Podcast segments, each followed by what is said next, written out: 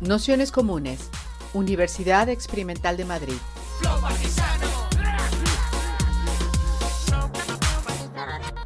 Toda la información en nuestro canal de Telegram Nociones Comunes o en nuestra web traficantes.net barra formación.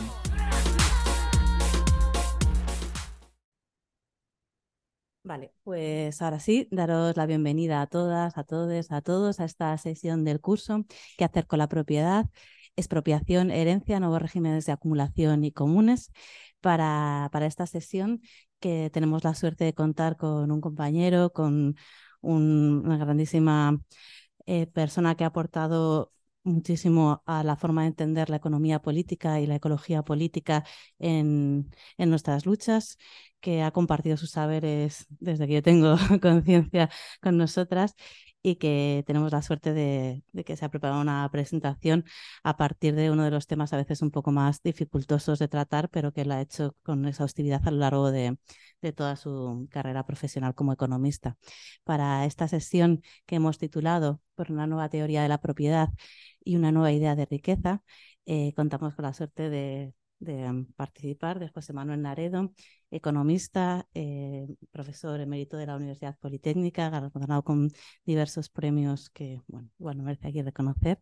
Y, y nada, como, bueno, eh, haremos como siempre una presentación de aproximadamente una hora, hora y algo, y un ratito de preguntas y debate. Así que, sin más, pues... Muy bien.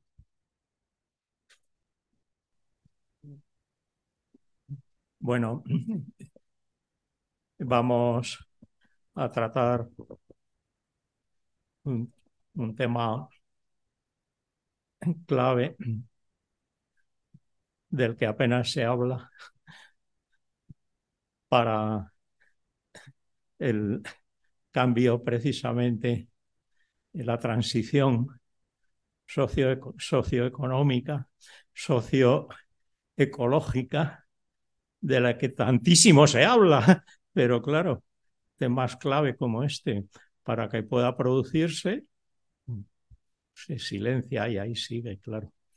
Entonces, bueno, pues he tratado de sintetizar un poco mm, eh, este tema que, que, daría para mucho.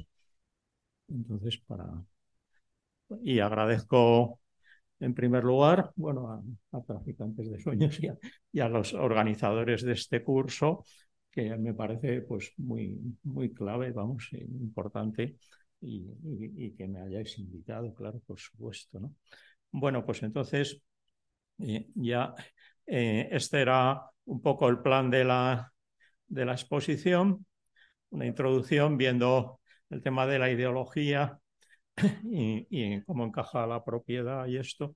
Después ya ver pues dos eh, temas, ideas encajadas que mutuamente aparecen de pronto el trabajo y propiedad absoluta para respaldar la actual teoría de la propiedad y después el invento del sistema económico, un subaparato conceptual para ver qué lugar ocupa la noción de propiedad absoluta dentro de esa noción de sistema y ya entrar en las mutaciones e investigaciones que se han ido produciendo y que hacen obsoleta totalmente esta teoría de la propiedad y piden a gritos su replanteamiento junto a las ideas usuales, al reduccionismo monetario, pues de las ideas de riqueza y sistema económico, a la vez que la idea de propiedad. Bueno, pues entonces ya entramos en como recordar un poquito que la ideología es la que orienta nuestros enfoques, instituciones y comportamientos, y desde Platón y Aristóteles se había venido pensando que las personas serían capaces de mejorar la sociedad y que las ciencias sociales contribuirían a ello, pero en vez de hacerlo han generado nuevas mitologías, entre ellas las que vamos a comentar hoy, eh, legitimadoras del statu quo, entonces, un determinado enfoque subraya y cuantifica ciertos aspectos, pero por fuerza soslaya otros, de ahí que a veces lo importante es la, función encubridora que ejerce. ¿no? Ese es el caso de la ideología económica dominante. eh, la percepción del presente y del pasado, pues condiciona la imaginación del futuro y las posibilidades de cambio. De ahí que si se ve desde el mismo, con las mismas categorías, etcétera, toda la historia, ya el presente, el futuro es una foto fija. Del presente se acabó la historia, como ya alguno había comentado, ¿no? Entonces, vamos a ver que para trascender la ideología y los enfoques hoy dominantes, pues lo que hace falta es relativizarlos viendo que no existían en el futuro, en el pasado, ni tienen por qué seguir existiendo en el futuro, ni ser dominantes, claro. Bueno, y entonces ya con, esto, pues vamos a eh, ver cómo el sistema económico, el sistema político, es lo que he tratado de hacer, vamos, en estas publicaciones mías, que los que ya sabéis, ¿no? De la economía en evolución, historia y perspectivas, de las categorías básicas del pensamiento económico, viendo cómo antes no existían, cómo fueron surgiendo, etcétera, y cuáles son las perspectivas. ¿no? Igualmente de sistema político, porque está estrechamente en relación, claro, las nociones de sistema económico, sistema político, se apoyan mutuamente y ya pues abordar la realidad desde fuera de estas, trascendiendo estas nociones, pues es lo que he hecho, por ejemplo, en el libro este de las raíces económicas del deterioro ecológico y social, ¿no? entre otras publicaciones. Bien, pues ya hay que advertir que eh, desde la antropología pues ha habido eh, varios trabajos que muestran, han puesto en cuestión la universalidad de la idea occidental de naturaleza humana y las categorías de la ideología económica que se derivan de ellas. Entonces, por lo tanto, desde que saqué la primera edición de la economía en evolución, pues me siento más acompañado por libros como el de Descolá, Más allá de la naturaleza y la cultura, o el de Marshall Salins, La ilusión occidental de la naturaleza humana. Y entonces, en este sentido, ahora vamos a ver que para el tema de la propiedad, pues efectivamente hay trabajos potentes, muy recientes, que siguen ahí relativizando todo esto. Eh, hay que advertir, vamos, que la ilusión occidental de la naturaleza humana sobre la que se alza la ciencia económica pues hace que durante largo tiempo esa, la cultura occidental ha venido proponiendo como normal una idea de naturaleza humana tan malvada y codiciosa que las personas que la asumieran quedarían excluidas en otras culturas. Esto es lo que señala pues, eh, pues, con cantidad de experiencias y trabajos de antropología y etnología, pues está toda esta serie de autores, claro. Entonces, esta idea de naturaleza humana es la que se consolida con el triunfo del dualismo cartesiano y el racionalismo científico parcelario, divorciando pues especie humana y naturaleza, individuo y sociedad, etcétera, etcétera. Y se idean entonces los mecanismos de control. Entonces se supone que hay dos formas de paliar la maldad humana, con jerarquía, desmotismo bueno que se supone en lo político y en lo económico, ya sea con monarquías absolutas o dictaduras que pongan orden, para que no esa maldad humana, pues, o bien con supuestas igualdad y libertad teóricas, ¿no? Es un sistema político democrático, contrapesos ya del sufragio, etcétera. El sistema económico mercantil se supone que es el mercado el que enderezará por los vicios privados en favor del bien público. Y entonces ya pues hay dos creencias hoy refutadas, vamos a ver ampliamente, pero siguen ahí gozando de muy buena salud, que justifican la propiedad absoluta como base eh, de la idea usual del sistema económico. Primero, pensando que es natural y que está respaldada originariamente por el trabajo. Segundo, que es fuente de libertad. Entonces, vamos a ver pues que hay libros como este El amanecer de todos, de un antropólogo y un arqueólogo, bien, pues sobre todo este de prehistoria de la propiedad privada, que es en el que me apoyaré, porque creo que es el que aporta más sobre el tema que nos ocupó hoy, pero eh, vamos, había otros anteriores como el de Taunien sobre la sociedad adquisitiva o el de Macpherson la eh, teoría política del eh, individualismo posesivo, que son los que discuten precisamente anteriormente, bueno, por supuesto, por no remontarnos a otros autores como Proudhon, de qué es la propiedad, etcétera, etcétera, ¿no?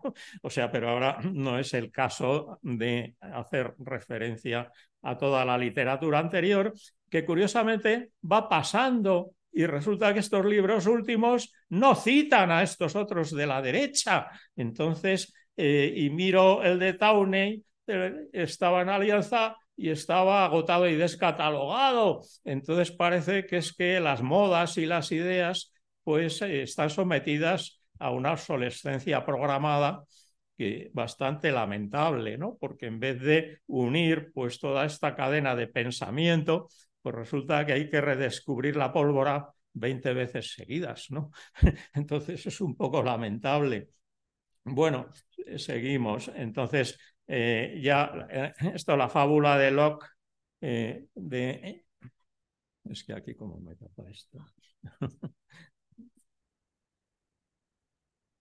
la, la, fábula de Locke de la preocupación originaria por el trabajo como justificación de la propiedad privada exclusiva y el derecho a transferirla ha permanecido tácita y en buena medida indiscutida durante tres siglos. Este es un poco el problema que trata sobre todo el libro este de prehistoria de la propiedad privada, porque va haciendo referencia a las toneladas de literatura de los propietaristas, que son los que defienden la propiedad absoluta, eh, apoyándose pues, en estos enfoques. ¿no?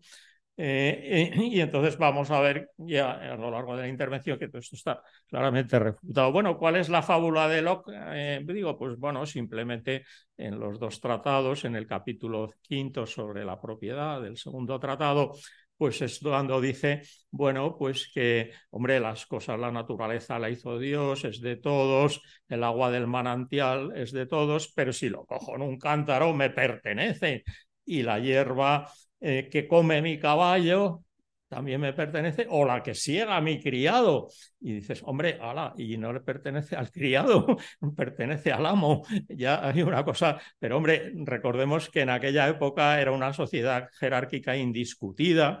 Esto yo lo he comentado ampliamente. Bueno, mismo el libro Taxonomía del Lucro, que hago referencia a la escuela de Salamanca, pues ahí se ve que todos están como un solo hombre contra la avaricia, contra el, afán de lucro desmedido, todos contra eso, pero no pone nadie en cuestión eh, los distintos estratos sociales.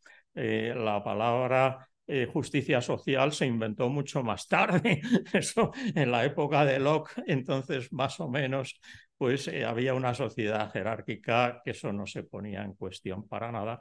De ahí que eso planteara así, pero bueno, y la que, y mi criado y tal, pero es que eso va a que luego eh, la tierra que puede, de la que puede ocuparse o labrar, etcétera, etcétera, también le pertenece. Entonces ya es esa idea de propiedad absoluta la que se extiende a los bienes raíces no es ya, ah, vamos a ver, a, cantidad de cosas, pues la hierba o el agua que ha cogido en el cántaro o lo que sea, sino eh, el propio territorio. Y en esa época es cuando se inicia, es la época de la colonización, claro, de América, y donde a la vez se producen eh, los cercamientos justo en el Reino Unido. Entonces, claro, se está justificando eh, esa, propiedad absoluta. Y sobre todo ahí yo creo que es importante es que se confunde, eh, que eso es un poco lo que sigue con, la, con la confusión, en gran medida la posesión con la propiedad, es decir, la posesión o la tenencia con la propiedad, porque entonces, bueno, por ejemplo, Proudhon hace referencia ahí a Cicerón y dice que ve el mundo como un teatro y cada uno está en su sitio, que dice que le está, es su sitio, le pertenece, sí, pero, pero no es una propiedad absoluta, porque claro, bueno, aparte que una persona no puede coger todos los sitios del patio de butacas, estará en el suyo, pero no puede, quiero decir que claro, son cosas eh, elementales, que es donde aquí, bueno, pues vamos a ver que el libro este es al que me hago referencia sobre todo de la prehistoria de la propiedad privada, pues en primer lugar que los sistemas de propiedad de la tierra se establecieron durante los últimos 12.000 años en el mundo han sido muy diversos y complejos, pero que sepamos distintos de esa propiedad absoluta individual, claro, que, en general eso es una novedad. Vamos a ver en la historia, las personas de entonces no eran ni comunistas primitivas ni individualistas loqueanas, eran a la vez colectivistas e individualistas, eran sistemas más complejos, no metían todo en el mismo saco como se pretende con esta idea de propiedad absoluta. Y el origen de la propiedad privada exclusiva es muy posterior a los orígenes de la agricultura, incluso a la emergencia de los estados. Estos son, eh, vamos, cosas que en este libro concluye después de manejar cantidad de bibliografía y de, y de, y de datos. ¿no? Entonces, eh, ya hay que advertir que el concepto moderno de propiedad privada exclusiva eh, desarrollado en los últimos 400 años resulta así una singularidad histórica. Entonces, vamos, no es casual que la teoría de la apropiación por el trabajo triunfara para justificar la propiedad privada que se extendía recurriendo a expropiaciones violentas, como es el caso, pues claro, de la colonización, eh, sobre todo, vamos, en América y en Asia, eh, y con el cercamiento de tierras en Europa. Entonces, y, la, eh, porque en ese sentido, pues se produce en realidad el proceso de implantación de esa propiedad absoluta sobre la tierra que hizo que unos pocos pudieran apropiarse de cosas eh, que antes eran de muchos, porque se compartían muchas cosas, no había esa exclusividad, ¿no? Entonces, bueno, pues eh, seguimos en este sentido. Es evidente que la creación de la propiedad privada no responde a la historia loqueana de la apropiación por el trabajo individual de la tierra, sino a la decisión arbitraria de los estados en favor de ciertas élites. Y bueno, eso es un poco lo que autores eh, eh, como Hobbes pues lo decía porque les parecía que estaba claro que eso eran los estados los que otorgaban esa propiedad en beneficio para algunos, etcétera, etcétera.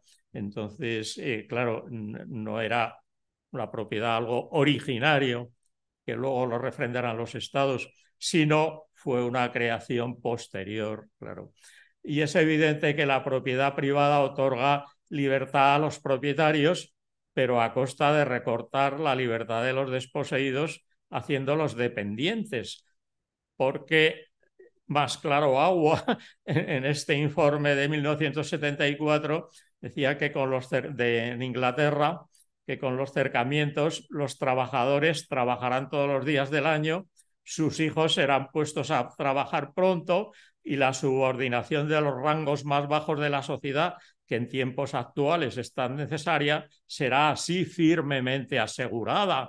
Entonces, es una evidencia absoluta que eso recorta eh, la libertad negativa de la mayoría. Eh, claro que eh, entra en una situación de dependencia porque no es capaz de valerse por sí misma como antiguamente ocurría porque en ese sentido, pues una de las conclusiones del libro de prehistoria de la propiedad privada es que esa libertad negativa era mucho mayor en las bandas de cazadores recolectores o, en toda una serie de historia antigua antes de que se inventara esa propiedad privada que lo que hace es recortar esa libertad negativa de la mayoría, claro. Entonces, bueno, aunque claro, beneficia y da más libertad a, a los, los, propietarios, ¿no? Bueno, entonces ya la cuestión es que la falsedad histórica de la fábula de Locke y las mutaciones producidas desde entonces inducen a revisar la teoría obsoleta de la propiedad y su lugar clave en la noción usual de sistema económico. Entonces, ahora, pues, eh, eh, me vais a perdonar, sobre todo algunos que ya sabéis, porque me parece imprescindible darnos cuenta qué lugar ocupa esa noción de propiedad en la noción usual de sistema económico. Entonces, por eso la invención de la economía, yo, bueno, pues es lo que he tratado, bueno, pues de la economía en evolución, todo esto es invención, pero hombre, pero si existía siempre ya desde Aristóteles, ¿no?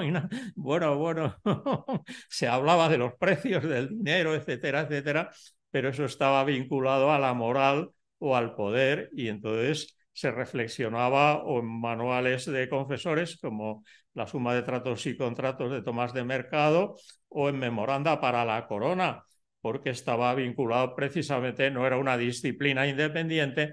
Entonces, cuando se independiza, pues ese es en el siglo XVIII, que es lo que yo he estudiado largo y tendido en la economía en evolución, con una serie de autores eh, franceses de la época, que entonces aparece ya la moderna ciencia experimental, la agronomía, hacen experiencia en sus fincas para ver mejorar la cosecha y ven que se planta un grano y sale una espiga con muchos granos ahora hay una creación ahí, una producción. Entonces, de ahí que eh, estos autores, y en particular el jefe de filas de estos autores, que es Kene, pues propusiera eh, precisamente como meta de la ciencia económica acrecentar esas riquezas renacientes vinculadas a la madre tierra sin menoscabo de los bienes fondos, es decir, sin esquilmar la fertilidad de la propia tierra. Y eso, como era eh, bueno para todo el mundo, ya se desvincula de la moral y del poder. Entonces ya adquiere eh, precisamente, ya eh, se independiza la reflexión económica desde esta perspectiva, pero es, que ne advertía muy mucho que eso, aunque se pusiera en dinero, claro, ese excedente físico de, cosecha, eh, entonces, después de reponer, pues claro, lo que se había gastado, pues generaba también un saldo positivo monetario. Entonces, pero decía que producir no era para nada, sin más, revender con beneficio, que se podía hacer de muchas maneras. Era acrecentar las riquezas renacientes sin menoscabo de los bienes fondo. Bien, bueno, pues entonces ahí aparece ya la noción de propiedad que no existía, ¿no? Luego la noción de crecimiento de esa propiedad que tampoco existía porque, eh, qué sé yo, todas las utopías desde, desde Platón hasta, hasta bueno, eh, ninguna eh, ocurría creciendo permanentemente nada.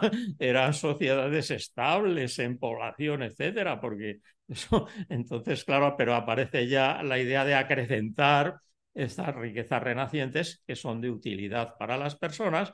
Entonces, bueno, concluyendo, la economía apareció como disciplina independiente allá por el siglo XVIII, fruto de un maridaje entre la filosofía mecánica y la alquimia, y basó su idea de sistema económico sobre la metáfora de la producción y el objetivo del crecimiento, acordes con la vieja visión organicista del mundo.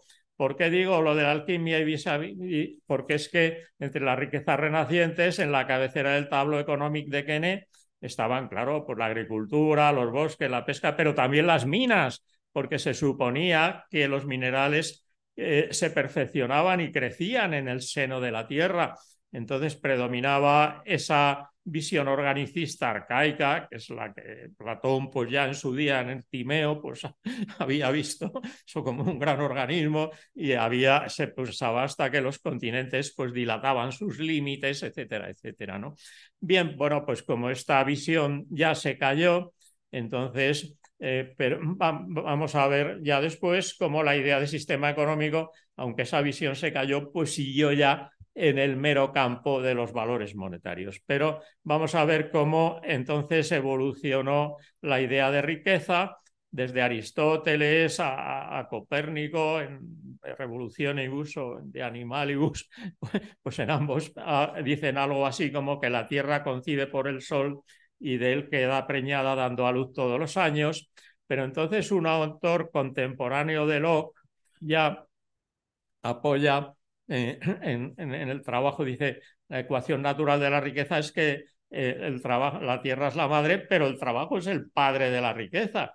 Entonces ya se inventa una categoría activa y masculina que antes no existía, que es el padre trabajo, y es lo que permitió a Locke justificar la propiedad privada absoluta. ¿Por qué digo que no existía? Hombre, porque eso ya lo he trabajado mucho desde la economía en evolución, en, toda una serie de publicaciones, donde, claro, ni en griego ni en latín ni, eh, existía la palabra trabajo. En, eh, y, bueno, en antropología y en todo esto, pues se ve que hay palabras para designar tareas o cosas, pero no hay ninguna general que englobe todo. La palabra trabajo es una palabra una categoría de la noción usual de sistema económico. Vamos a ver. Bueno, bueno pues entonces ya Adam Smith eh, pues ya remata la faena en la primera frase de su libro fundacional, La riqueza de las naciones,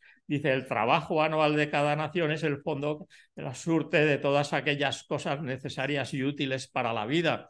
Digo, ¡ala! ¡Qué fuerte! Entonces resulta qué sé yo, que la fotosíntesis o el intercambio iónico, todo eso tiene que ver con el trabajo, esas cosas esenciales para la vida. Por favor, qué lavado de cerebro ya se va produciendo para que la gente se crea eso, ¿no? Y entonces ya eh, vemos que el trabajo se supone que monopoliza la creación de riqueza. Por favor, entonces vamos a verlo como esto para nada, pero se sigue creyendo la gente estas historias. ¿no? Bueno, pues ya eh, los neoclásicos, Balras, eh, dice el capital es el factor limitativo último, porque en la creación de riqueza, ya que puede sustituir a la tierra y al trabajo, y como el capital se puede medir en dinero, ya la riqueza se mide en dinero y el, racionamiento, el razonamiento económico se circunscribe ya al universo ya de los valores monetarios que queda ahí.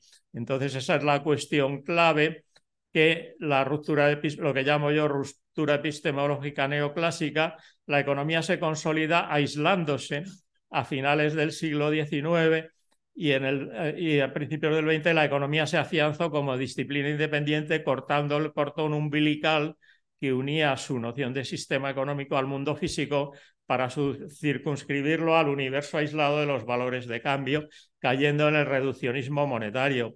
Lo que no quiere el hortelano le nace en la huerta, que Neno creía que producir era revender con beneficio, pero producir acabó siendo pura y simplemente revender con beneficio, porque no otra cosa es el PIB que es valor en venta de ciertas cosas menos lo que ha costado para obtenerlas. Entonces, claro, pues vemos que esto ya se crea la contabilidad nacional y entonces cuando se cayó el universo arcaico y diarcaico en el que eh, eh, tenía coherencia esa idea de sistema económico y acrecentar las riquezas renacientes, etcétera, etcétera, porque hasta los minerales se suponía que crecían y se perfeccionaban en el seno de la Tierra, pues resulta que ya eh, esa idea de sistema económico sigue funcionando, pero ya en el universo aislado de los valores monetarios. Y entonces es un poco donde estamos. Esto responde a la construcción social de la realidad, tal y como lo analizaron en el libro de, de, Berker y Luckman. Eh, este es el proceso se descompone en tres fases. Primero, formulación de un mundo, se inventa, la mente humana inventa esa idea de sistema económico en el 18, entonces objetivación y cosificación de ese mundo ya se ve y se pasa, desplaza ya al universo de los valores monetarios y se hace la contabilidad nacional y aceptación generalizada del, mismo como algo objetivo y universal. Ya se llena eh, todas las casillas con, numeritos y aparece el PIB y el crecimiento y todo esto, eh, claro, eh, que es en el fondo, pues claro, una creación de la mente humana y claro, el PIB que es, pues, hombre, un indicador de coyuntura potente, pero, pero nada más que hay de producción ahí de petróleo, de oro, hombre, si es mera extracción, por favor. Entonces, ¿cómo, cómo es que eh, y con revender con beneficio, eh, está el aeropuerto sin aviones de Castellón, ay, es eso, ¿no? O los sobrecostes de la M30 que se han clavado para forrarse. Ay, no, eso, pero entonces, ¿en qué quedamos? Habrá que ver lo que hay dentro de ese cajón desastre monetario, ¿no? Entonces, para no suscribirlo, porque entonces ya vamos a ver finalmente eh, esta, esta advertencia para rematar ya eh, viendo qué lugar ocupa la noción de propiedad en el sistema económico.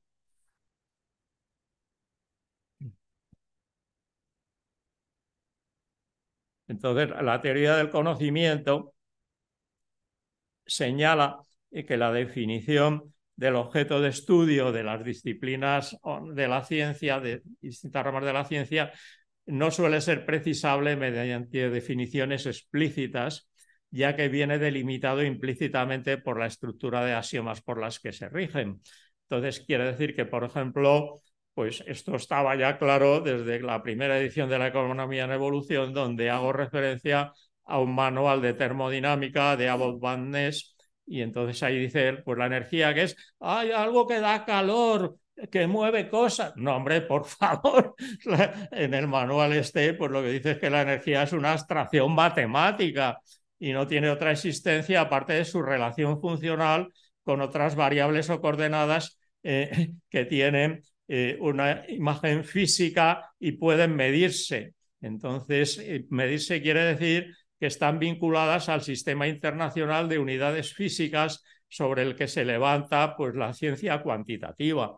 Entonces, en ese sentido, pues yo comento, los economistas dicen, no, la ciencia de lo escaso de lo no sé qué, pero por favor, hombre, si es que hoy día eh, en la filosofía de la ciencia pues se sabe que es la estructura de axiomas eh, lo que define el objeto. Entonces, bueno, pues mi análisis de cómo se genera la idea usual del sistema económico se repata en el capítulo 24 sobre la axiomática que lo informa y delimita sus piezas. Entonces, ¿qué son los objetos económicos? No son aquellos que son escasos, que son no sé qué. Por favor, son unos objetos teóricos, porque lo que lo define es esa red conceptual, es esa axiomática que además en el anexo la pongo en lenguaje matemático para los amantes de la formalización matemática, ¿no? Bueno, pues entonces eh, igual lo que es producción, consumo, los objetos económicos, etcétera,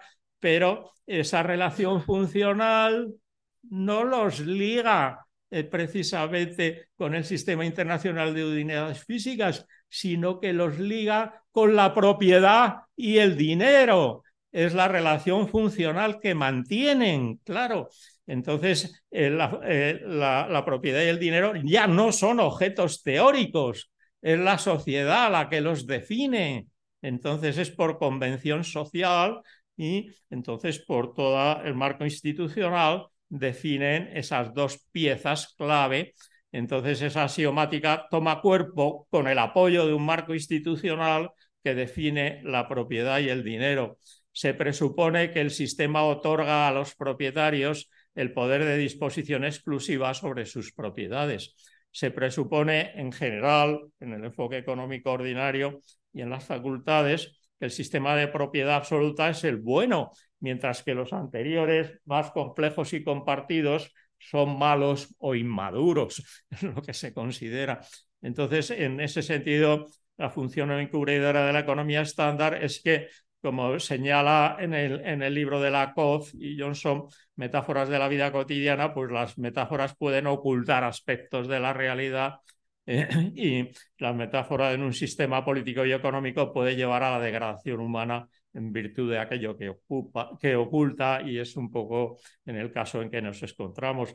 La metáfora absoluta de la producción, ¿por qué digo metáfora absoluta? Porque en metaforología se llama una metáfora absoluta aquella que otorga juicios de valor y sin respaldo empírico ni racional alguno. Es la producción, la producción, la producción, pero y que aumente. Pero producción, ¿pero de qué? ¿O cómo? Vamos a ver si resulta que no tiene respaldo empírico eh, ni racional alguno. Entonces, eh, precisamente eh, bueno, esa, la mitología del trabajo y del crecimiento encubren los procesos de extracción y adquisición y los daños ocasionados. Aparece un medio ambiente, por lo tanto, físico que es el que se ha entronizado con la palabra medio ambiente como si fuera algo objetivo, cuando en realidad es un mero fruto de la cortedad de miras del enfoque económico ordinario, ¿no? Pero también un medio ambiente social, un medio ambiente incluso financiero, que es lo que vamos a ver ahora después, inestudiado por ese sistema. Eh, se entiende, se extiende la propiedad absoluta y el mercado sobre la tierra, el trabajo, el dinero, es decir, vamos sobre los bienes raíces, pero sobre cosas que no, no se producen para consumirse, no son mercancías en sí eh, que se produzcan para ser consumidas, sino que la Tierra pues es la que hay. Y entonces si el planeta no crece, pues ya se sabe. O sea, hoy día ya eh, eh, desde que se inventó además el metro como una variable de longitud con la 10 millones aparte del cuadrante del meridiano, se ve que eso no crece. Entonces, bueno, pues eso es un stock, ¿no? Ahí, pues bueno, entonces ya propiedad absoluta sobre la Tierra, el trabajo pues tampoco se fabrica precisamente para ni y tampoco el dinero para lo mismo, pues entonces las ideas de producción y mercado eliminan por lo tanto, el moral, la moral y el poder del escenario económico lo siguen eliminando, que subordina a los políticos y entonces viene por una parte pues picaresca empresarial y por otro políticos conseguidores. Bien, pues entonces en esto vemos que hay una diferencia, quiero advertir, súper clara, que no se, normalmente se, se soslaya entre cómo funcionan eh, los mercados de bienes de consumo, eh, como, qué sé yo, el tomate, pues si hay buena cosecha, pues baja el precio, porque por mucho gazpacho que se haga, pues no. Pero sin embargo, los bienes patrimoniales, como las acciones o mismo eh, la vivienda, entonces resulta que es al revés.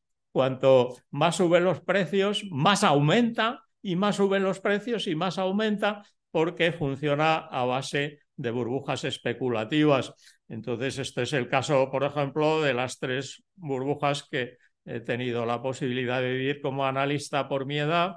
Entonces se ve eh, la, curva morada con los cuadraditos, es la de los precios, la roja es la de la, la azul oscura es la de las cantidades de vivienda construidas, entonces vemos pues que cuando crecen las cantidades, crecen los precios, a diferencia de los tomates. Y claro, eso es lo que yo, bueno, tengo gráficos también porque trabajo el tema de las acciones y todo eso, cuando se emiten más acciones, se hacen ampliaciones, cuando están subiendo de precio, es decir, que suben y a la vez que aumentan las cantidades, a diferencia de los bienes de consumo. Bueno, eso aquí un paréntesis para advertir de qué estamos hablando. Entonces, como son muy distintos los mercados de bienes patrimoniales de los de bienes de consumo. Y ya respecto a lo que estábamos diciendo antes, pues de la picaresca empresarial, de,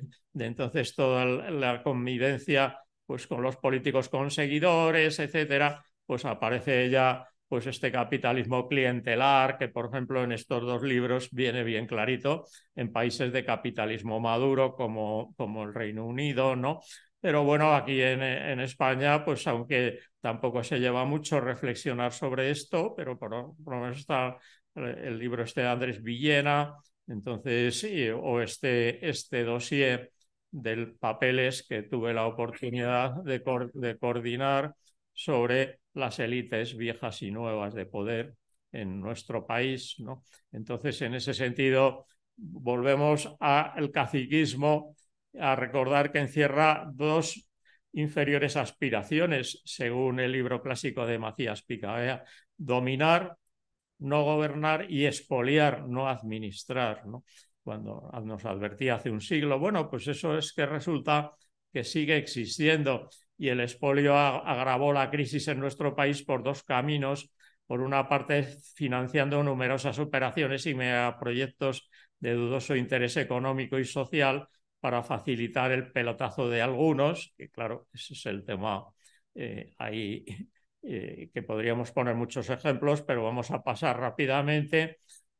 Este, bueno, porque en, esto de aquí mm, perdón. En el libro Taxonomía del lucro, pues ya eh, eh, dedico 50 páginas o más pues, a ejemplificar todas estas cosas, ¿no? Eh, bueno, y extendiendo prácticas de administración desleal y apropiación indebida ruinosas para las empresas que ilustra el rosario de casos de corrupción que aflora en los tribunales y en los media. Y ya digo que esto ya está súper tratado ahí, perdón.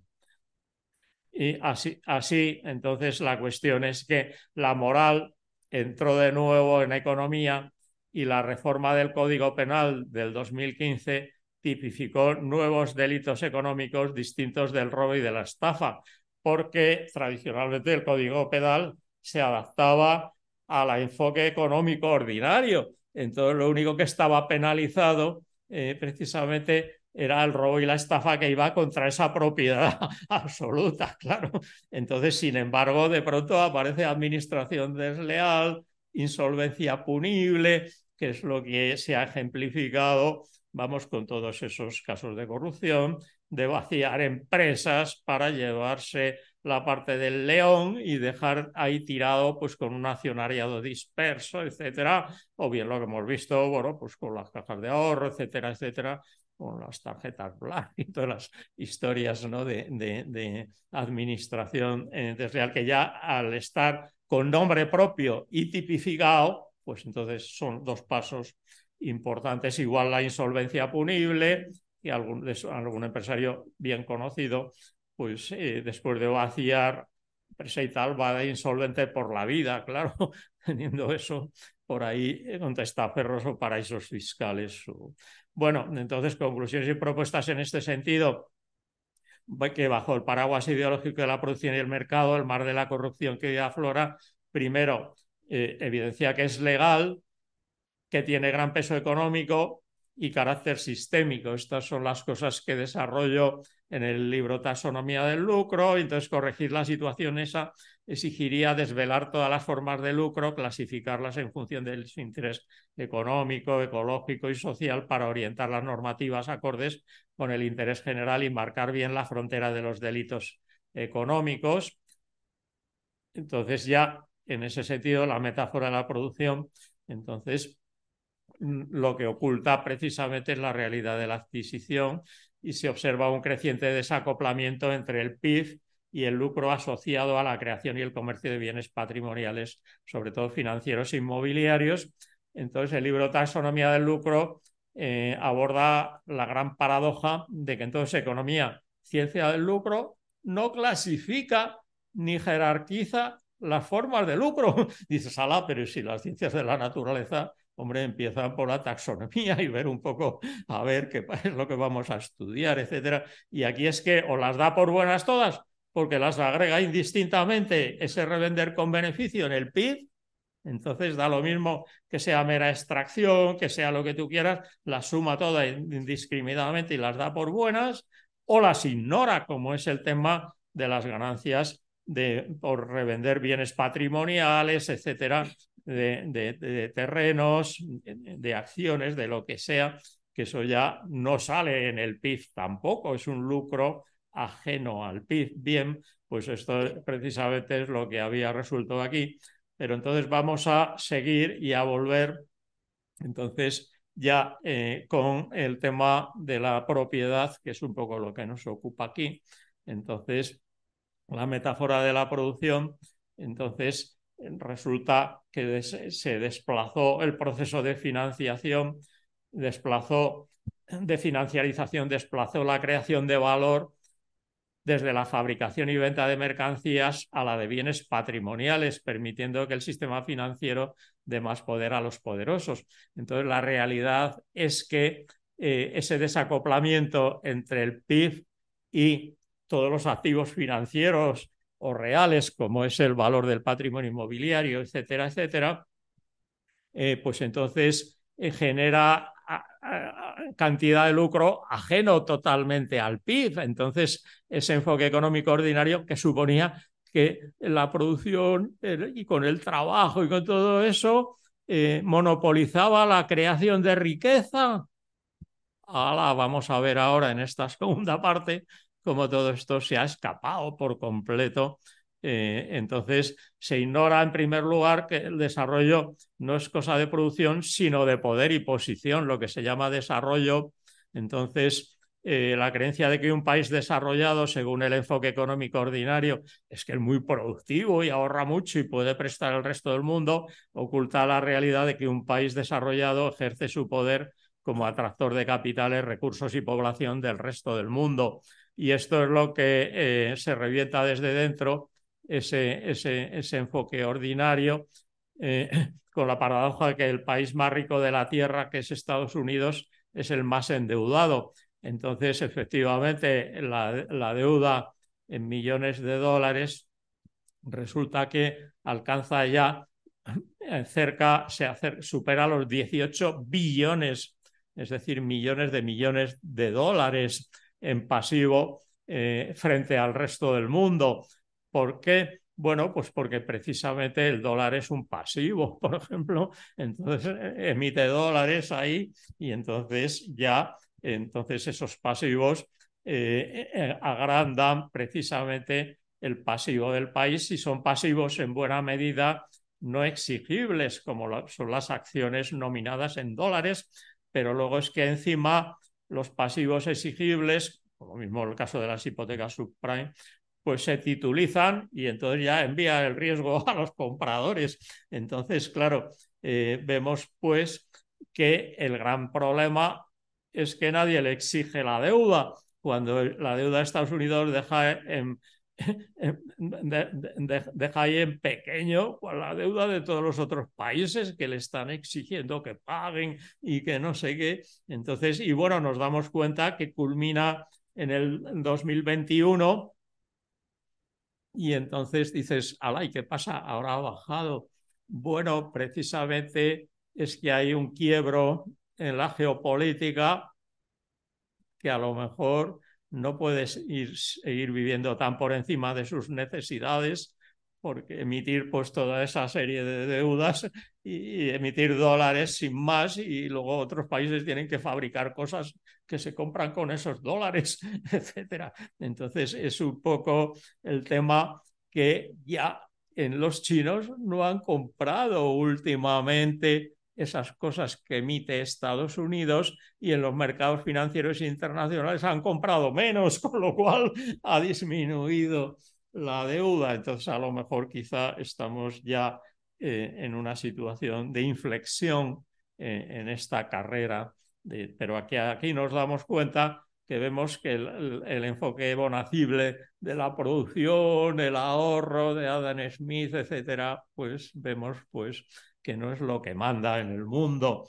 Y entonces vamos a ver que la caracterización de un país desarrollado trascendiendo la metáfora de la producción que es un poco lo que trato en el libro Raíces ya económicas del deterioro ecológico y social, si ya enfocas más allá de la, trasciendes esa idea de sistema económico y de producción, pues se te abre un mundo, un mundo que, estaba oculto. Entonces ese mundo es que panorama comercial, pues es, un país rico es porque tiene la relación de intercambio favorable respecto al resto del mundo. Dice, ala, pero entonces es que otros la tienen desfavorable. es decir, entonces ves que igualmente panorama financiero, porque atrae capitales, como hemos visto, que es el caso de Estados Unidos, del resto del mundo.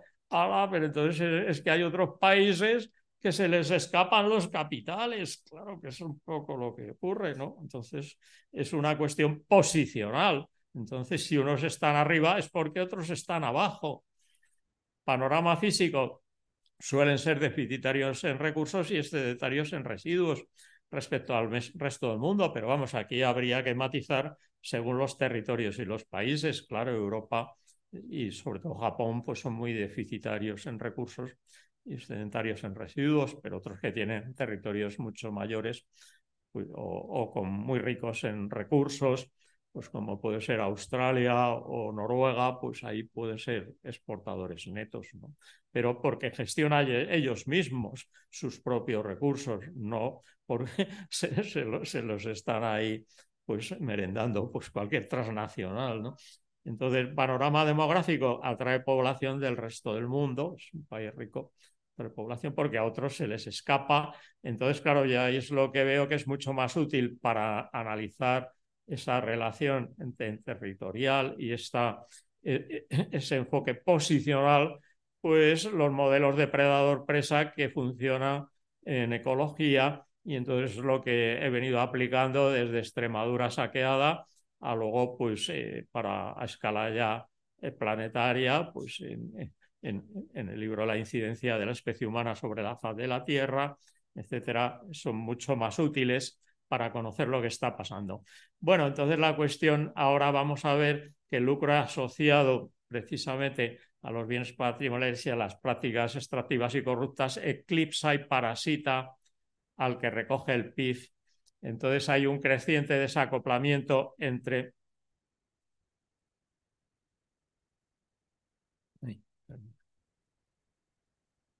Uy, es que no sé cómo.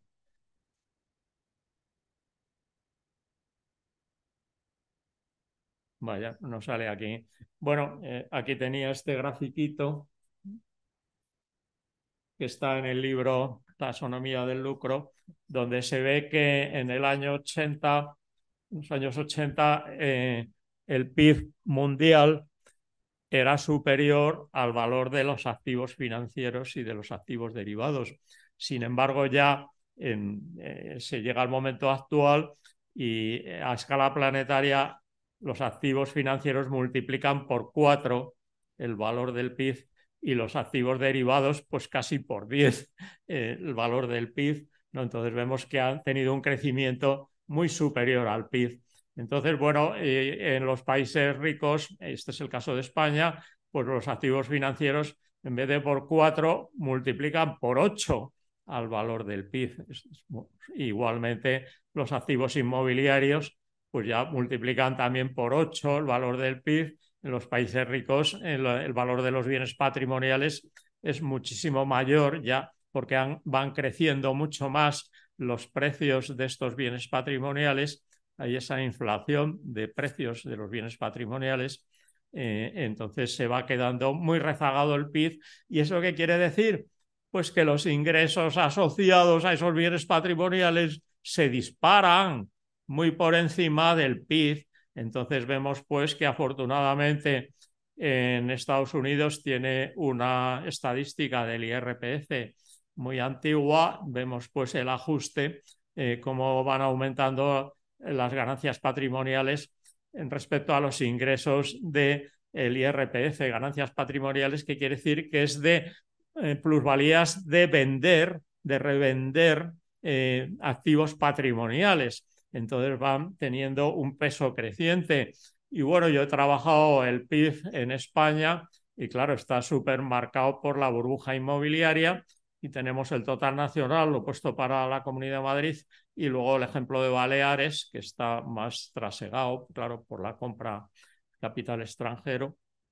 Entonces nos damos cuenta eh, como en media resulta que cuando culminó la burbuja explicó en media eh, más del 12% de los ingresos de los españoles eh, en media de los plusvalías declaradas en el PIB.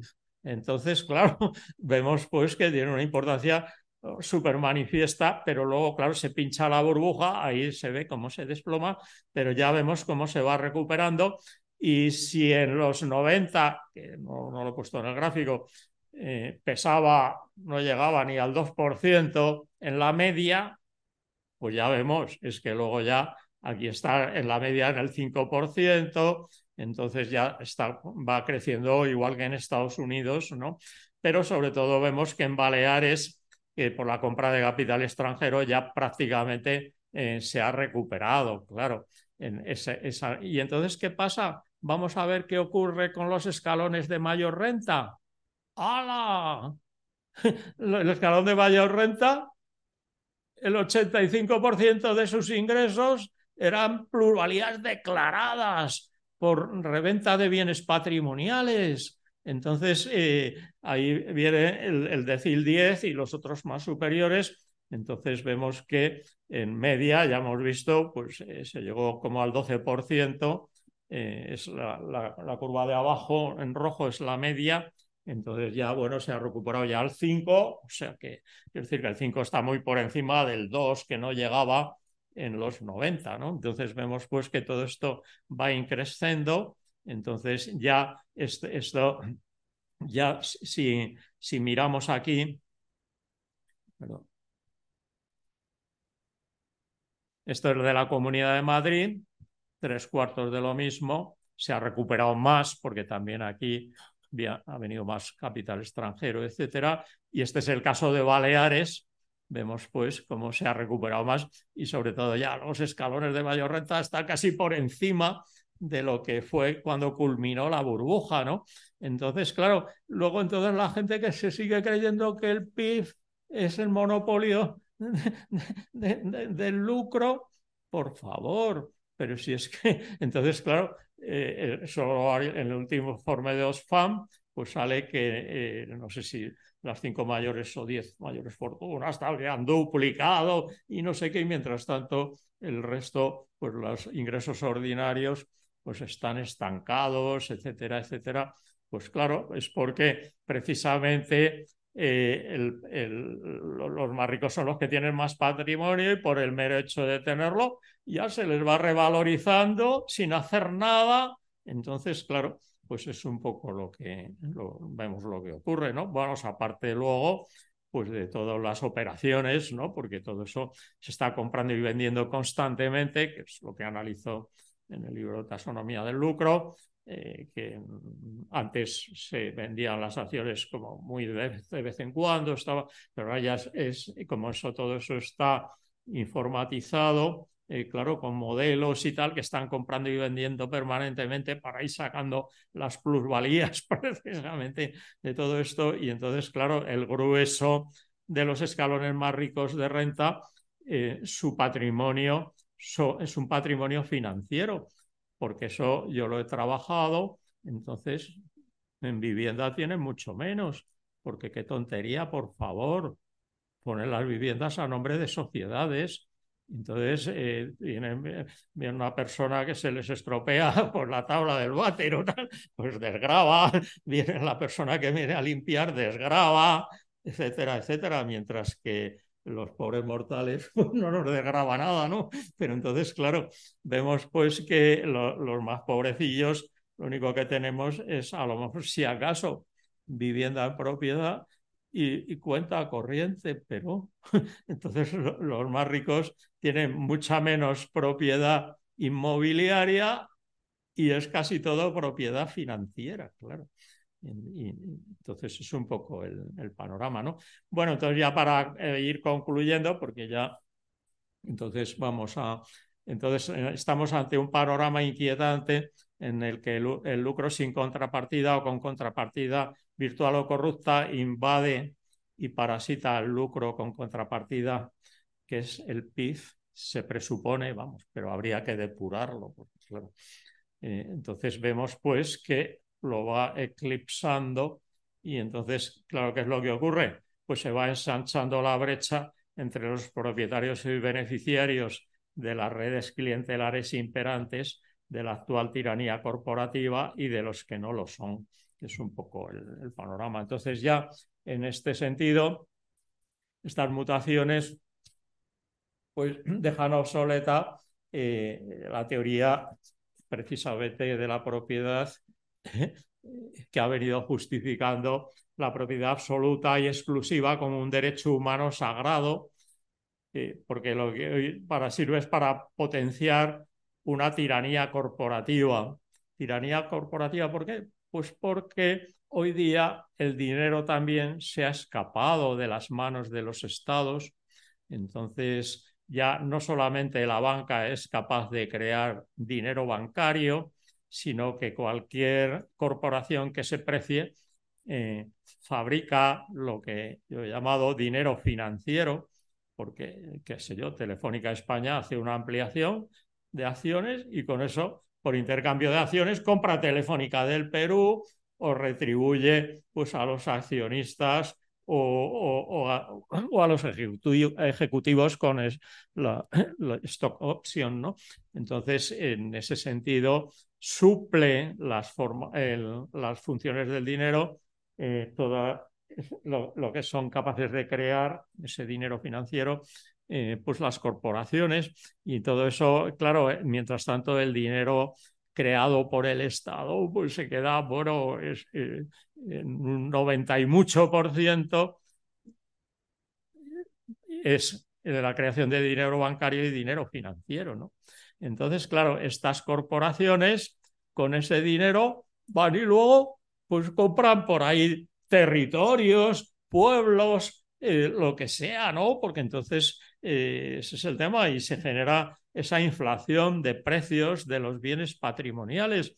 Entonces estamos pues en una carrera que se otorga eh, la, posibilidad, bueno, de, crear dinero ya, pues justo para luego eh, extender la propiedad absoluta sobre todos los bienes raíces, ¿no?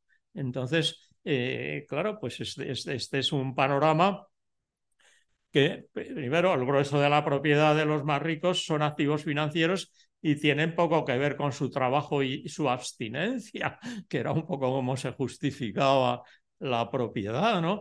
Entonces, eh, la idea que prima que la propiedad privada, pensando que en una sociedad de empresarios propietarios, eh, pues que el ojo del amo engorda al caballo, pues se cae junto con este colectivo porque los directivos de las corporaciones son en escasa medida propietarios de las mismas. Es decir, que aunque las hayan creado, etcétera, solo tienen una pequeña parte, si es que tienen algo de propiedad. Pero entonces, e, esa idea.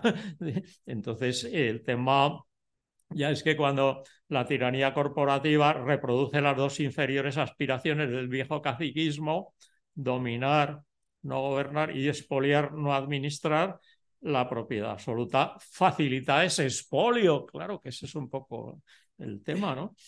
Eh, entonces la propiedad absoluta es un poco en parte lo que concluye el libro Prehistoria de la propiedad privada. Eh, lejos de ser fuente de libertad para todos, asegura la dependencia y la sumisión de la mayoría no propietaria. Entonces ya acabamos, vamos a acabar ya viendo un poco eh, como los derechos, de propiedad, los derechos de propiedad sin deberes imperantes privilegian a los beneficiarios de la actual tiranía corporativa. Claro, es que se va acumulando ahí, se va con todo este juego. Claro, es, es que es increíble el juego este, no sé, y parece que la gente no se da cuenta cómo funciona o qué es lo que pasa, ¿no? Bueno, bien, pues entonces, eh, porque la Revolución Francesa se hizo contra los privilegios de la nobleza, que eran derechos sin deberes. Pues bueno, todos estos propietarios y todas estas corporaciones lo que tienen son derechos sin deberes. Entonces, si es lo que pretenden, escapando de cualquier normativa y con los paraísos fiscales y con todas estas cosas, ¿no? Entonces, precisamente para... Entonces, bueno, hay tres caminos ya para acabar un poquito, eh, para reorientar el panorama actual y orientarlo a la vez en favor de la igualdad y la libertad de la mayoría, claro, porque en eso todo esto se va recortando eh, la, igualdad, pero también la libertad pues, de la mayoría, que se fuerza pues, esa, esa, dependencia y esto y se acentúa a medida que se acumula a unos niveles nunca vistos, pues claro, la, la riqueza.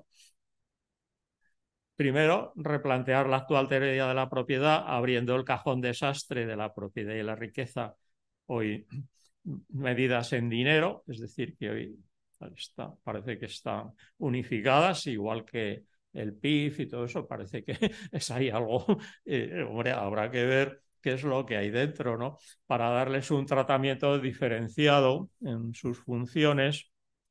Entonces, en ese sentido, eh, pues no sé, por ejemplo, en el libro este al que hacía referencia, pues porque dedico un capítulo con el mismo nombre de esta charla de hoy, eh, y entonces acabó el capítulo diciendo queda todavía por romper y reclasificar el contenido de esas dos visiones pecuniarias unificadas de la riqueza y la propiedad que siguen imperando como dos universos solidarios que soportan la idea usual de sistema económico. Bueno, pues entonces, claro, y sobre todo aquí es que lo importante es eh, diferenciar claramente, pues parece que solo es propiedad, propiedad, pues una cosa es lo que es posesión o si quieres tenencia ¿no? de lo que es propiedad porque aquí, por ejemplo, en este país, claro, el tema es que en el modelo inmobiliario, como se cambió eh, desde el primer ministro de Franco de la vivienda, Arrese, que quiso hacer un país y lo consiguió, eh, pues en vez de proletarios decía de propietarios. Entonces, claro, eh, promovió la, la vivienda en propiedad con una finalidad de claramente de hacer gente de orden, y sometido además al pago pues de cumplimiento de cosas, de, es decir, estar ahí pillados eh, pagando las hipotecas, etcétera, y sentirse propietarios. Entonces era para hacer esa gente de orden, pero es que antes, eh, si es que había eh, hasta tres subrogaciones del alquiler, o sea que podía tres generaciones, o sea, podía ser la tenencia, porque yo he oído, por, por ejemplo, promover la propiedad privada absoluta, porque, hombre, es, que si no genera desarraigo, dicen, porque entonces una persona tiene que tener propiedad, su vivienda, porque entonces sus hijos y no sé qué, pues yo te digo, pues en alquiler había tres subrogaciones, había tres generaciones podían estar, por ejemplo, en eso, ¿no? O hay países, pues qué sé yo, como Alemania o como Suiza, donde eh, la, tenencia en alquiler es mayoritaria y, y nadie tiene el afán pues, en propiedad absoluta, porque si tienen ahorros, pues lo ponen en otras cosas y entonces no, en, parte en fondos de inversión que tienen viviendas en alquiler. y es una cosa que es segura y está al margen de, los altibajos bursátiles. ¿no? Bueno, pues no, esto replantear porque una cosa son los bienes patrimoniales, es el territorio, es todo, claro, hombre, habrá que ver de qué estamos hablando para dar un tratamiento a cada cosa. Entonces, en eh, segundo lugar, claro, recortar la capacidad para crear dinero bancario y financiero de las grandes corporaciones. Entonces, porque es que si no, esos dos elementos, el afán de extender privatización, propiedad privada absoluta, etcétera, etcétera, con luego capacidad de compra sobre el mundo a expuertas, ¿entiendes? Pues, entonces, la, la, cosa pinta un futuro pues bastante, porque eh, una cúspide ahí, pues, eh, eh, y luego pues el grueso, pues por ahí sometido a, este despotismo corporativo, ¿no? Y de tercero, bueno, pues solamente cabría para dar más libertad negativa a la mayoría de la gente eh, sin propiedad o con escasa propiedad, pues universalizar un ingreso mínimo vital, pero a la vez regenerar los sistemas tributarios, porque si no, lo que estamos eh, generando una vez más, es la picaresca. Por ejemplo, ese empresario que me refería yo que va de insolvente por la vida, ¿no? Entonces tú dices, hombre, si funcionan los paraísos fiscales, si funciona toda la evasión fiscal, tal, hombre, eh, que todo el mundo tenga un ingreso mínimo, eh, eso es un privilegio. Pero entonces, si se generaliza el privilegio, alguien tendrá que pagarlo, ¿no? entonces, claro, si los que más tienen no lo pagan, pues entonces no es un arreglo muy... Entonces, claro, va unido lo de ingreso mínimo vital con regenerar, eh, claro, los, los, sistemas tributarios. Para mí, pues serían pues, eh, eh, estos, tres, estos tres caminos. Entonces, ya, entonces, eh, a la taxonomía del lucro, que es lo que había trabajado en el libro, sí, pues claro, habría que añadir una taxonomía de la riqueza para dar un tratamiento discriminado, pues claro, razonable, claro, a las cosas. Entonces, con esto, gracias. gracias.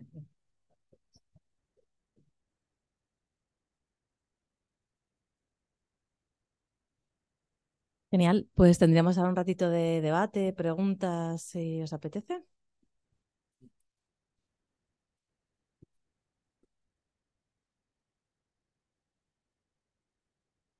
Hola.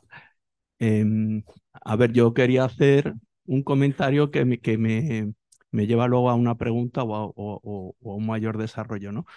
Eh, el comentario, pues, evidentemente eh, llama la la, atención sobre las terribles consecuencias sociales que tienen esa deriva de la economía a la financiarización y patrimonial, patrimonialización de, de, de, la misma, ¿no? Y en concreto en España con el tema inmobiliario y, de la vivienda, ¿no? Entonces ahora tenemos aquí en España una situación donde el acceso a la vivienda es un problema gordísimo, y lo que nos dice el, imaginario común, lo que nos plantean los políticos, tanto de izquierdas como de derechas, es que hay escasez de vivienda. Hay escasez de vivienda, resulta que somos 48 millones de españoles y tenemos 27, 28 millones de inmuebles en este país, con lo, cual, sí, con lo cual tocamos a menos de dos por vivienda. Pero hay un terrible problema de vivienda y la respuesta que se da desde hace ya muchos años, porque esto no es nuevo, es que hay que construir más vivienda. ¿no? Entonces, usted como ejemplo escribió un artículo que yo recuerdo que está publicado en, la web de, comentábamos antes, del Ritón de Naredo, donde se ponía el, ejemplo suizo, donde hay dos leyes, que creo que se hicieron en el 86 y 2000 y pico, eh, la ley Weber o la ley Kohler, que precisamente lo que hacían era mitigar o, se ponía como ejemplo para eh, que en ese país no ocurriera lo que nos está ocurriendo aquí, es decir, impedir que vengan otros de fuera con su potencial financiero a comprar nuestros activos, en este caso los activos suizos, ¿no? lo que genera un terrible incremento de los precios de las viviendas, no solo caras, sino las normales, ¿no? que son las que accede la gente. ¿no? Eso es un poco lo que está pasando, yo creo, en España en ciudades referentes como Madrid, Donosti, Barcelona. Entonces, un poco la, pregunta sería eh, comentar un poco esta experiencia, como, si ve que esto en qué medida sería trasladable a España y si otros países también de, afines a Suiza, pues, pues para que la gente vea que, bueno, que, hay medidas que se pueden tomar, pero que no se visualizan, a las que no se le da a Pablo, para intentar resolver este problema. Nada más. Bueno. Bueno, sí, sin duda el, artículo este, comparando pues la ley, las dos leyes, una limitando la segunda residencia y otra la compra por extranjeros, eh, pues es, es que revisaba cómo se iniciaron las dos por iniciativa popular, porque llevan los nombres además de las personas que las promovieron. Se ganaron por referéndum. En, luego se cambió la constitución para que funcione a nivel federal. Y luego la, segunda, que es lo que trabajé yo, porque era el décimo aniversario de la ley Weber, pues se sacó una ley estadística para que todos los municipios tuvieran a punto los datos y se creó una fundación para que cayera encima a los incumplimientos, ¿no? Entonces, pensaba yo que aquí, pues parece que, no sé, está todo tan atado y bien atado que parece que no se puede hacer nada. Entonces, vamos, de entrada, porque claro, al negociar en la Unión Europea no se dijo nada, entonces está el país no solamente vendido para que mm, pueda comprar quien quiera, ¿no? sino que eh, se me da, vergüenza el ver la, la página web en el propio Ministerio de la Vivienda, donde en inglés, en francés, todo esto, pone compre seguro, no sé qué, y te dan un poco los caminos. Es decir, que en vez de ser, es un ministerio, no, no es una agencia de, de inmobiliaria, ¿no? Entonces es al revés, parece como igual el gobierno justo de Baleares hizo propaganda para que compraran desde Estados Unidos en, en Baleares, ¿no? Entonces, claro, a mí me parece eh, súper lamentable, pero que es que yo ya llevo diciendo desde hace no sé cuánto que el modelo inmobiliario actual, que era el que se creó para eh, entronizar el pelotazo urbanístico con nombre propio, que es difícil de traducir al norte de los Pirineos, porque no hay una traducción directa, ¿no? Entonces resulta que ese, modelo inmobiliario ha colapsado, porque resulta que yo sigo los datos y el, el, crédito para compra de vivienda eh, sigue cayendo desde el 2008.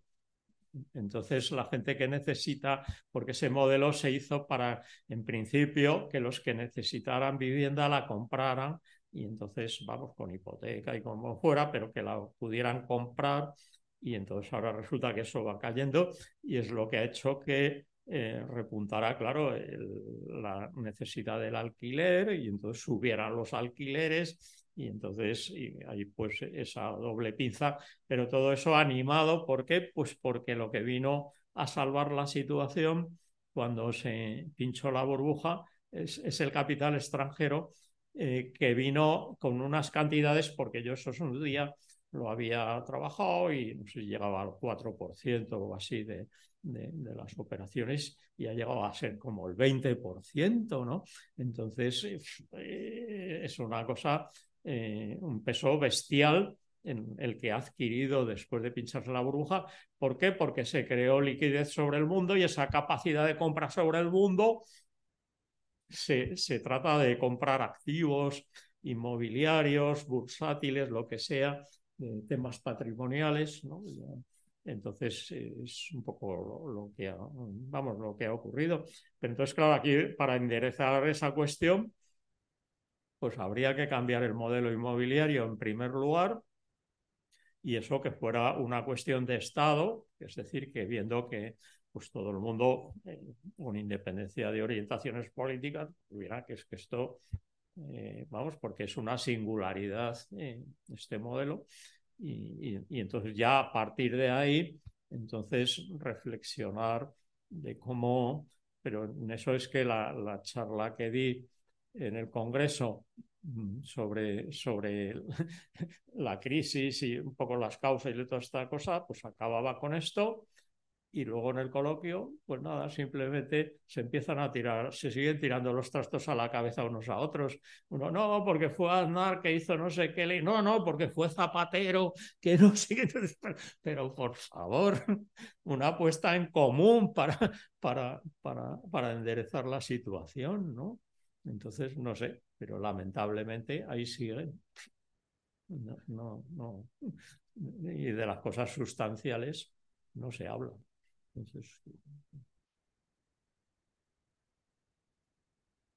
No sé si hay alguna... No, entonces ahí en, lo del artículo este es que decía otro, otro, porque mm, como estaba otro mundo es posible, decía, otro mundo inmobiliario existe, pero en el país del ladrillo se silencia. Era un poco lo que...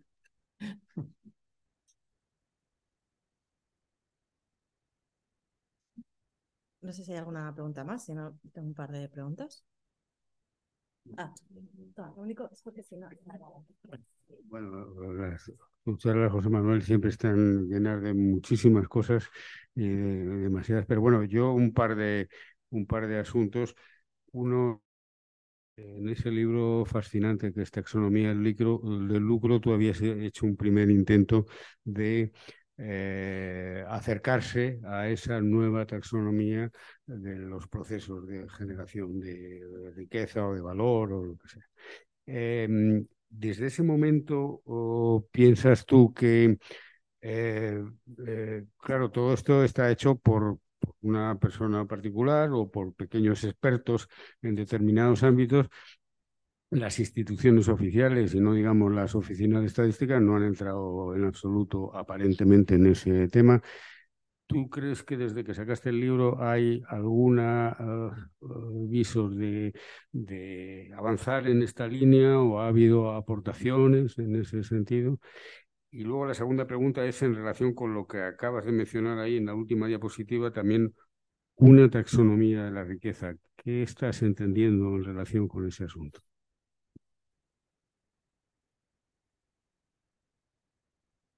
Sí, bueno, respecto a lo del libro Taxonomía de Lucro, en general no he tenido ninguna noticia de pero lo que sí quiero subrayar y es lo que he subrayado en parte es que eh, los sistemas tributarios tienen que ajustarse a la realidad, más, más que la idea esa de sistema económico con el carrusel de la producción, el consumo y todas estas cosas que, que hemos visto, ¿no? Entonces, claro, al ajustarse más a la realidad, aflora un poco lo que está pasando, ¿no? porque en eso eh, es, desde, desde, lo de Estados Unidos que había puesto hasta el IRPF aquí, claro, pues entonces vemos pues que ahí igualmente eh, cómo se ha cambiado en parte, eh, claro, el propio Código Penal, pues claro, porque en otros países ya se había visto, ¿no? Entonces, claro, eso rompe con la idea usual de sistema económico, porque un empresario se suponía que se podía equivocar, pero eh, ser desleal con su propia empresa. y, entonces, claro, resulta que eso está al cabo de la calle eh, con, ese juego, con, los megaproyectos y con, todas las cosas, vamos hasta el punto de que en inglés hay palabras de, de, killer, killing, de empresas y de tal, que van ahí, las vacían y tal, se llevan todo, ya dejan por ahí tirado el cascarón de, de la empresa y tal. Entonces, eh, porque es, eh, es ese, ese, lucro más eh, orientado desde el ángulo que decía yo del caciquismo, ¿no? Entonces, entonces, respecto, hombre, a la taxonomía de la riqueza, es que yo creo, yo soy partidario, claro, del enfoque cointegrador que llamo. Entonces, claro, en ese sentido, hay una dimensión eh, patrimonial que va unida, pues, justo a, porque una cosa son los flujos, claro, de enfoque de flujos, ya sean físicos, monetarios, mm, etcétera, eh, pero lo, es, decir, que es el metabolismo, ¿no? Por una parte, eh, pero por otra, eh, pues es la anatomía, digamos, ¿no? La, anatomía. Y entonces, en, en ese sentido, pues claro, yo creo que precisamente la riqueza, como ahí el tema es ese que ha simplificado y unificado todo en términos monetarios, son cantidades monetarias lo que vale la riqueza y esto porque ya se traslada. entonces, todo esto es lo que había que desgranar viendo, en primer lugar, separando claramente pues, lo, lo, que son parte de los flujos del metabolismo, etcétera, y lo que es todo el tema de anatomía, es decir, que es el propio territorio eh, con todos sus recursos, etcétera.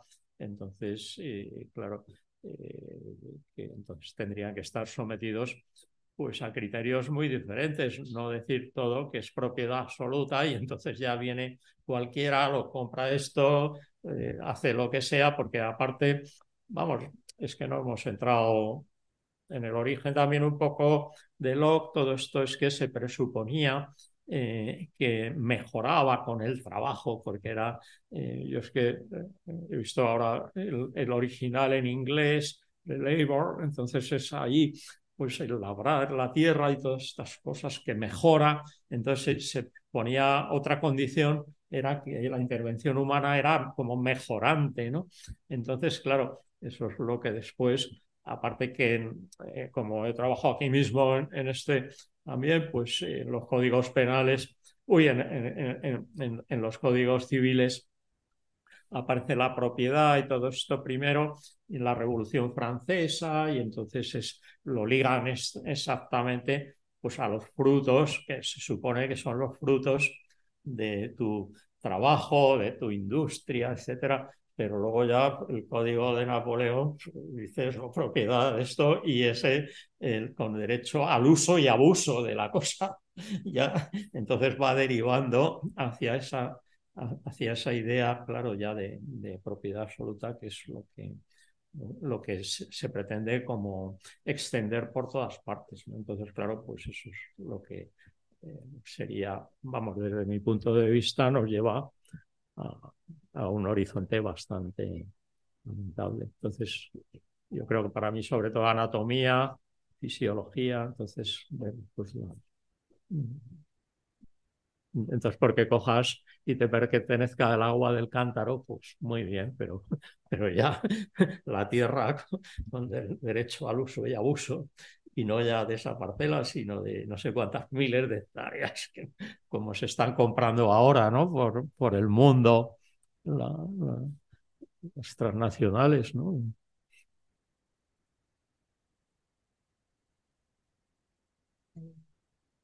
Vale, pues yo tenía así como algunas preguntas, si nos animáis. Eh, una es, bueno, nosotros hemos defendido como todo el rato esta relación de propiedad y de riqueza muy asociada también a la relación de fuerzas, ¿no? O sea, como que al final es un campo político donde la relación de fuerzas que, que estableces es la que te permite eh, promover e imaginar em, la forma que entendemos de entender ambas figuras, ¿no? Entonces aquí como que surgen varias cosas, ¿no? Porque por un lado en gran medida, o sea, bueno, em, hablábamos ¿no? que en este ciclo, digamos, también de, crisis, o donde es, más evidente ese eh, desacoplamiento entre la economía productiva y la, economía financiarizada, la economía patrimonial, especialmente en los contextos eh, de países más desarrollados. Entonces, eh, también, eh, digamos, como casi la última vez que, oímos hablar de deuda, que oímos hablar de, aspectos esenciales que tienen que ver con desobedecer o no ese mandato y lo subjetivo que, que tiene, fue como en el final del 15M, ¿no? La explosión de... Entonces, ahí, en cierta medida, a veces podemos llegar a entender como la fase de ahora eh, con toda la implementación de fondos europeos, de Generation, de un montón de, capital que están introduciendo, eh, también como una forma de no tocar ese sistema patrimonial, ese sistema que en realidad es el verdadero promotor, por así decirlo, de la riqueza en el contexto español. ¿no? Entonces, eh, digamos, por un lado sería como esa tesis, si tiene sentido o no, y, en, y en ese aspecto, la cuestión de las sociedades de propietarios, que no solo, o sea, que, es cierto que la economía española es especialmente significativa en términos del papel que juega el mercado inmobiliario en la generación de riqueza, pero en realidad es extensiva a toda Europa, ¿no? antes hablábamos de Piketty y Piketty hace el estudio con relación a Francia y es similar. ¿no? O sea, como en el último siglo, en realidad prácticamente las economías están cada vez más patrimonializadas y, claro, con un determinado segmento de la población. Los que en realidad, ¿no? Quien tiene acceso a muy, poca propiedad o quien tiene o a ninguna y que en realidad están pagando eh, con su trabajo y con trabajos precarizados esa em, economía de rentas en la que estamos eh, todas incluidas, ¿no? Entonces, eh, bueno, discutíamos un poco también antes de empezar la sesión como el papel este de las clases medias de esa, ¿no? que tú traías a colación a través del ministro este de Franco, de la sociedad de propietarios, y cómo en realidad, si enriqueciéndome, eh, porque en realidad se enriquecen, o sea, porque sí que hay, ¿no? cuando veamos los deciles, y es verdad que obvio los deciles más altos eh, tienen unos crecimientos patrimoniales muchísimo más altos, esa, em, digamos, efecto riqueza se ha reproducido en todas las clases sociales propietarias y además no solo con la venta de patrimonio, sino también con el acceso a crédito, bueno, como entonces, ¿en qué medida, bueno, podemos trabajar en un contexto donde, claro, las sociedades no propietarias, sobre todo como en el caso español, donde la mayor parte de personas no propietarias son de origen migrante, porque ha habido una extensión de la propiedad a un porcentaje altísimo de las de grandes capas sociales, ¿cómo intervenir sobre esto? ¿no? O sea, que cuando está tan extendido este concepto y cuando estamos viendo que la función social de la propiedad, que hace unos años todavía se podía entender en algunos aspectos del urbanismo, ¿no? pues expropiaciones. Eh, para un bien superior, por así decirlo, social, en fin, repatrimonialización, ya quedan incluso lejos de la forma en la que entendemos ese compromiso. Aquí chapón. Bueno, el, tema en general de es que cuando se formuló esta modelo, todo esto era, claro, una idea pues de una sociedad simple, pues de, de agricultores o artesanos y todo eso. Y entonces, pues la idea de la tierra para quien la trabaja, bueno, pues frente al, al régimen eh, anterior, ¿no? que era un poco los privilegios de la nobleza y todo esto, porque claro, en Francia se hizo la, la, la, reforma agraria y, todas estas cosas. Entonces ahí encajaba esta idea, pero claro, esta idea de propiedad claro, ha derivado, es que hemos comentado un poco las mutaciones que se han producido en el mundo y a dónde hemos ido a parar, ¿no? Entonces, con esa tiranía corporativa que fabrica capacidad de compra sobre el mundo y entonces, claro, pues puede comprar eh, lo que sea y lo que defiende es esa propiedad absoluta para todos los bienes raíces y comprar territorios, lo que sea, ¿no? Entonces, en ese sentido, desde el punto de vista que dices tú como político, pues la cuestión sería ¿eh? el ver lo que pasa y entonces, en ese sentido, yo, he trabajado un poco los, el impuesto de patrimonio y todas estas cosas y claro, pues ves que eh, los escalones más bajos, pues lo que tiene, pues eh, si acaso la propiedad de la vivienda y cuenta corriente y bueno, a lo mejor una segunda residencia, pero vamos, tampoco. Y entonces, claro, si, si eres propietario de la vivienda, pues tampoco puedes venderla y sacar plusvalías porque estás ahí, ¿no? Entonces, mm, ves que esa propiedad viene a ser como una tenencia sin más, pero entonces quienes se benefician de verdad de eso no es esa mayoría con, escasas propiedades o, sin propiedades, ¿no? sino precisamente es, esa cúspide que, ya pues mete todo claro, en, empresas y, está todo eh, como activos financieros, etcétera, y con, eso juega. Entonces es un poco el panorama de, frente a esa idea de sociedad súper simple, cuando se ideó pues, esa idea de propiedad y todo esto, claro, a dónde hemos ido a parar. Entonces, todo esto sería lo que habría que explicar con mucha claridad y como la gente, hombre, los propietarios únicamente, claro, pues en época de Franco, sí, quizá pues era porque te defendías contra la inflación, porque entonces si estabas ya, pero si estás ahí y, suben los precios y tal.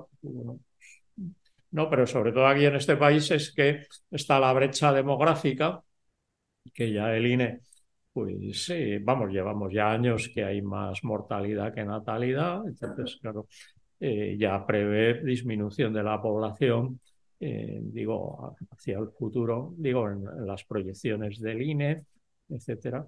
Entonces, claro, en este modelo pues lo que decías tú, pues lo que va a sobrar es, viviendas de sobra, pero claro, eso es lo que no se quiere reconocer, porque en eso, bueno, yo últimamente estaba trabajando eh, un poco la inventiva de nuestro país, es muy, porque estaba viendo un modelo sui generis nuevo de urbanismo nómada o itinerante, que es lo que tiene que haber para seguir dando el pelotazo urbanístico cuando la población disminuye. Es decir, que es hacer que la población vaya abandonando sitios yendo a otros, yendo a otros, yendo a otros para reclasificar suelos, etcétera. Y entonces seguir dando pelotazos urbanísticos con la reclasificación de suelos, eh, que es el caso, estaba viéndolo en el caso de Segovia, que se abandona el casco antiguo, tal, se van encima a un sitio que lo llaman Nueva Segovia. entonces, entonces vemos cantidad de, de pueblos y de, y bueno, y de ciudades que se van abandonando, etcétera, y entonces se van yendo. Entonces es un poco lo que, lo que lo, último, última salida para no decaer, que no decaiga, que no decaiga. Cuando, claro, si la población disminuye, pues seguir por ahí reclasificando suelos, haciendo viviendas, no sé, no tiene sentido, ¿no? Entonces, pero esta, esta última opción, que es la que está en marcha, que se vaya abandonando por ahí, entonces para...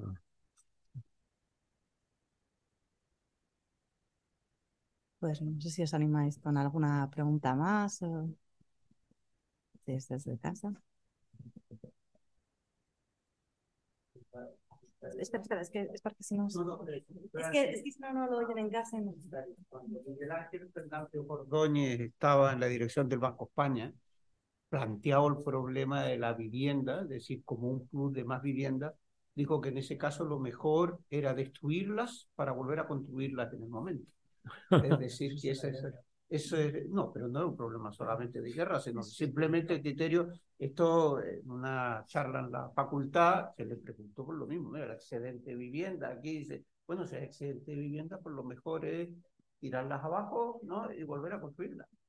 O sea, esa era ¿no? la opción de, que es lo que tú estás señalando, es decir, en el fondo va a mantener la... Bueno, eh, pero en el fondo no enfoque keynesiano muy, porque claro, decía Keynes que para mantener la actividad, pues mejor ya que se hicieran hoyos y se taparan otra vez y no sé qué, y cosas de estas, claro.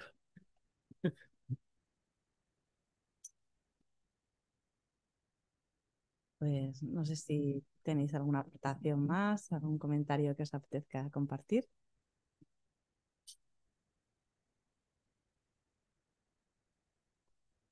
Pues sí, ¿no? Con este compromiso de intentar profundizar sobre estas taxonomías y sobre estas formas de entender el lucro, la riqueza y la propiedad, nos despediríamos y a quienes estéis en el curso, pues nos vemos el miércoles que viene con un debate que vamos a hacer entre, en relación a estos sistemas también de propiedad y la relación eh, con los comunes o propiedades comunitarias. Ah. Sí, perdona, que quizá me estaba acordando que lo que habías dicho que en el tema de la taxonomía y de todo esto es que resulta que es la curiosidad de que si entráis en la estadística del IRPC aquí, eh, pues y veis la presión fiscal, resulta que los escalones más altos tienen menos presión fiscal.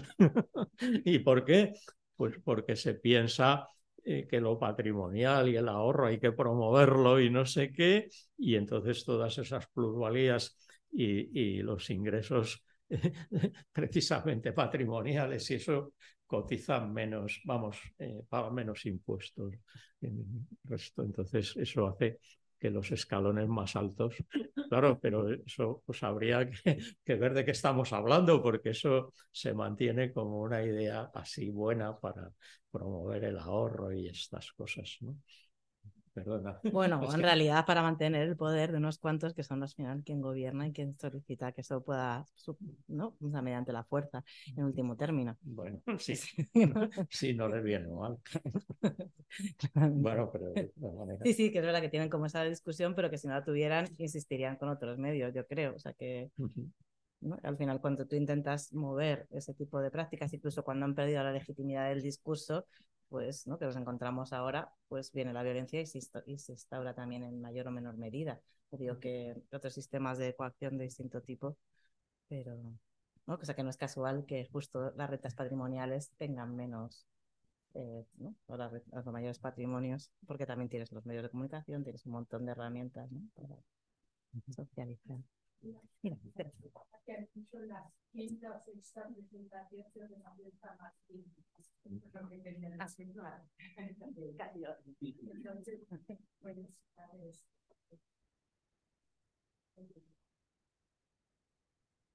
Sí, la, operación para eso encajamos con el tema de los megaproyectos y las operaciones inmobiliarias, porque claro, el tema de la propiedad que hemos estado hablando, pues es que porque le luzca al BBVA en el balance, pues tiene muchos metros cuadrados, hay muchas zonas muy valoradas, etcétera.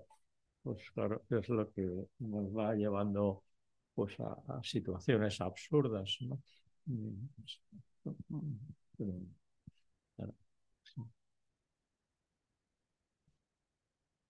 Pues ahora sí, si os parece, lo dejaríamos. Daros las gracias a todas, a todos, a todos por haber estado aquí, especialmente a José Manuel Naredo por haber compartido este rato con nosotras. Y eso, nos vemos, que nos apetezca, el miércoles que viene.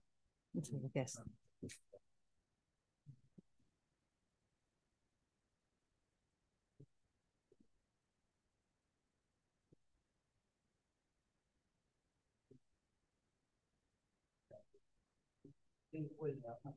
Bueno,